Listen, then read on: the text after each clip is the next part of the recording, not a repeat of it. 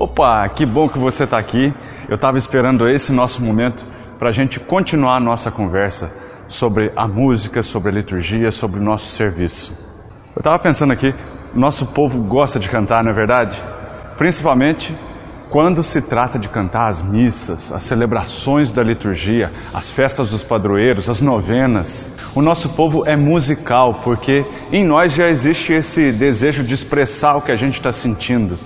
A gente tem essa vontade de elevar ao céu aquilo que nós sentimos. Isso é celebrar, tornar célebre, dar importância. É um dos modos que a gente tem para externar o que a gente sente. E é através da música, é um desses meios. Se rezar já é bom, quando a gente tem a possibilidade de rezar cantando, fica melhor ainda. Mas cantar o que estamos celebrando exige de nós alguns cuidados especiais na escolha das músicas. Não dá para utilizar qualquer música e cantar de qualquer jeito, porque se trata de uma música para uma celebração, uma célebre ação, ação de grande importância. Numa celebração, a gente, para a gente cantar bem, né, a gente precisa alcançar o entendimento sobre as músicas que vão ser inseridas na liturgia. A gente precisa entender a relação entre as músicas e a liturgia que nós vamos celebrar. Porque no final das contas, essa celebração vai acontecer pela unidade entre todos os elementos que compõem a liturgia. Para ajudar a entender essa relação da música com a liturgia, a igreja tem vários documentos, documentos específicos com orientações sobre o uso da música nas celebrações. O Concílio Vaticano II, você já deve ter ouvido falar, né? É quando teve uma grande reforma no nosso modo de rezar, no nosso modo de celebrar. Para que a gente pudesse entender essa proposta de reforma e conseguir colocar em prática na vida das nossas comunidades, a igreja publicou um documento muito importante, chamado Sacrosanctum Concilium. Ele traz vários aspectos dessa reforma litúrgica em todos os sentidos, mas tem um capítulo que é especial sobre a música. Tem uma frase que eu me lembro e eu gostaria de compartilhar aqui com você agora. A música sacra será tanto mais santa quanto mais intimamente estiver unida à ação litúrgica, quer como expressão suave da oração, quer favorecendo a unanimidade e quer, enfim, dando maior solenidade aos ritos sagrados. Essa frase não é minha, não, tá? Essa frase é uma das orientações que está nesse documento que eu acabei de citar. É interessante porque só com essa frase a gente já aprende vários aspectos da nossa música. A música sacra será tanto mais santa quanto mais intimamente estiver unida à ação litúrgica. A orientação começou assim. Essa parte da frase já expressa para a gente um critério essencial para que a nossa música realmente seja santa e nos santifique, e santifique aqueles que ouvem, cantam junto e participam da nossa música. Intimidade com a liturgia a música precisa estar intimamente unida à ação litúrgica. E intimidade é algo conquistado através de uma relação séria, uma relação fiel, uma relação duradoura, uma relação de confiança. É assim nos relacionamentos humanos. É assim também entre a liturgia e a música. É uma relação de intimidade. A música conhece tão bem a liturgia e a liturgia conhece tão bem a música. Uma se encanta pela outra. Querem estar sempre juntos, uma na companhia da outra. Elas se conhecem tão bem e também conhecem os limites uma da outra, para que nenhuma delas deixe de ser santa ou de santificar quem delas participa. É uma relação tão íntima que a música e a liturgia se unem para servir, para nos servir, para que nós possamos estar em contato com Deus. Porque tanto uma quanto a outra conhecem as nossas necessidades e sabem como tocar os nossos sentimentos. Quando eu disse que nós cantamos o que celebramos, perceba, quando o dia ou o tempo da liturgia é alegre, nós cantamos a alegria da nossa oração. quando a liturgia nos guia por momentos profundos de oração, de penitência, de conversão, nós cantamos a esperança. Se a liturgia nos guia num momento de agradecimento, então nós entoamos louvores a Deus. Se estamos necessitados de algo, nós nos reunimos para celebrar e rezar, cantar juntos, para que a nossa oração seja mais forte. Para isso, nós cantamos súplicas e assim vai. Ou seja, aquilo que nós sentimos no mais íntimo, nós elevamos a Deus em forma de oração, muitas vezes através da música. Aquilo que Deus tem para nos falar, Ele mesmo fala, pelas Sagradas Escrituras, que muitas vezes nós revestimos com música. Então, quando a gente pega uma orientação da igreja, como essa que eu citei agora há pouco, né? Tem muita gente que pega o documento da igreja e fala: Nossa, a igreja mandou cantar assim, só pode a música tal, tal música não pode. Não tem nada disso. Aqui nessa nossa conversa, você já percebeu, é uma relação de intimidade. Quando falta essa intimidade, é a hora que a gente percebe que a música não está adequada para a celebração, não está relacionada, foi apenas ali inserida, virou um enfeite.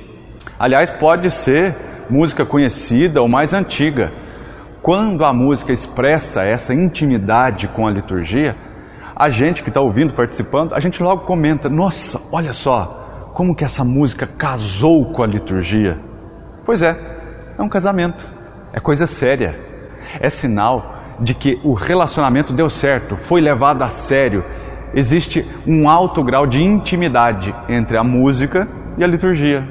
Deixa eu continuar a frase da orientação, senão o nosso tempo aqui termina e a gente não concluiu a nossa conversa. A frase dessa orientação continua assim: quer como expressão suave da oração, quer favorecendo a unanimidade, quer, enfim, dando maior solenidade aos ritos sagrados. Essa primeira parte, né, a música como expressão suave da oração, me faz lembrar aquele ditado popular: quem canta, reza duas vezes. Né, nem precisa de muita explicação. E eu também citei lá no início: né, rezar é bom, mas rezar cantando é melhor ainda.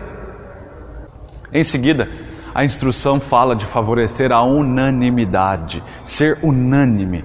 Quer dizer que a música expressa a conformidade de todos numa oração comum. Aquela oração expressada através da música deixa de ser só minha e passa a ser nossa. É uma oração comum, feita na unidade. Comum, unidade. Comunidade. Por isso, a música na igreja, principalmente aqui na liturgia, tem esse aspecto comunitário. É aquela música que tira a gente do individualismo. Eu não canto o que eu gosto ou o que eu quero. Na liturgia nós estamos unidos, rezando e cantando juntos. Nós criamos uma comum unidade pela nossa presença, na união das vozes, na união dos corações, na unidade da intenção, na unidade da oração, ao redor de um único altar, celebrando uma só fé. Isso é lindo, né? Por fim, essa frase da orientação da igreja termina com dando maior solenidade aos ritos sagrados. Olha, eu não sei você, mas eu não consigo imaginar uma celebração sem música toda celebração litúrgica é o nosso momento de oração comum. E por mais simples que seja a celebração, às vezes essa durante a semana, né?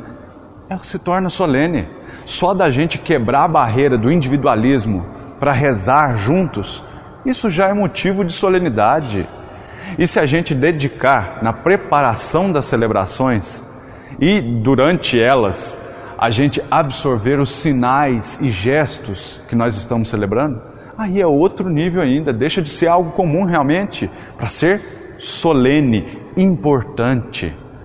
Eu vou repetir agora a frase da orientação da igreja, porque agora, ao ouvir, já vai ser diferente, ela já vai ter um outro sentido para você.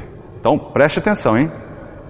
A música sacra será tanto mais santa quanto mais intimamente estiver unida à ação litúrgica, quer como expressão suave da oração, quer favorecendo a unanimidade e quer, enfim, dando maior solenidade aos ritos sagrados. Viu só? Que dica boa, hein? E sobre a música, é claro, não é só isso, tá? Tem o capítulo sexto inteiro da Sacrosanto Contílio. Você vai ter vários parágrafos, vários artigos, todos sobre a música sacra. Além desse que eu citei, tem vários outros documentos da igreja que aos poucos nós vamos conversando aqui.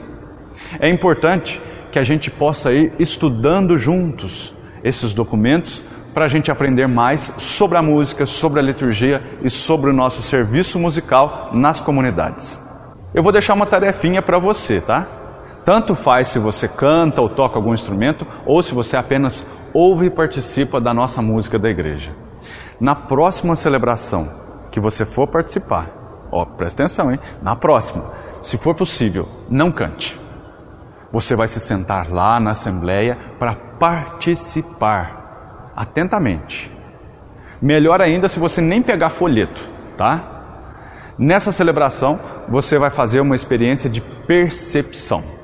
Você vai procurar ouvir atentamente o que está sendo cantado. E enquanto o grupo canta, você vai olhar para o que está acontecendo aqui no altar. Nessa hora, você vai percebendo a relação da música com aquele momento da celebração. Ó, vou dar um exemplo. Se for a procissão de entrada, você vai observar o que está acontecendo durante o canto. O que, que você vê? O que, que você sente?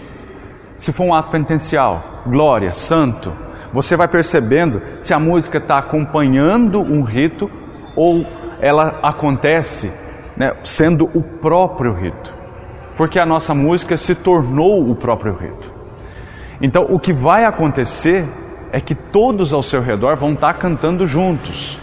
Mas é como eu disse, né? Nesse dia você não vai cantar, tá bom?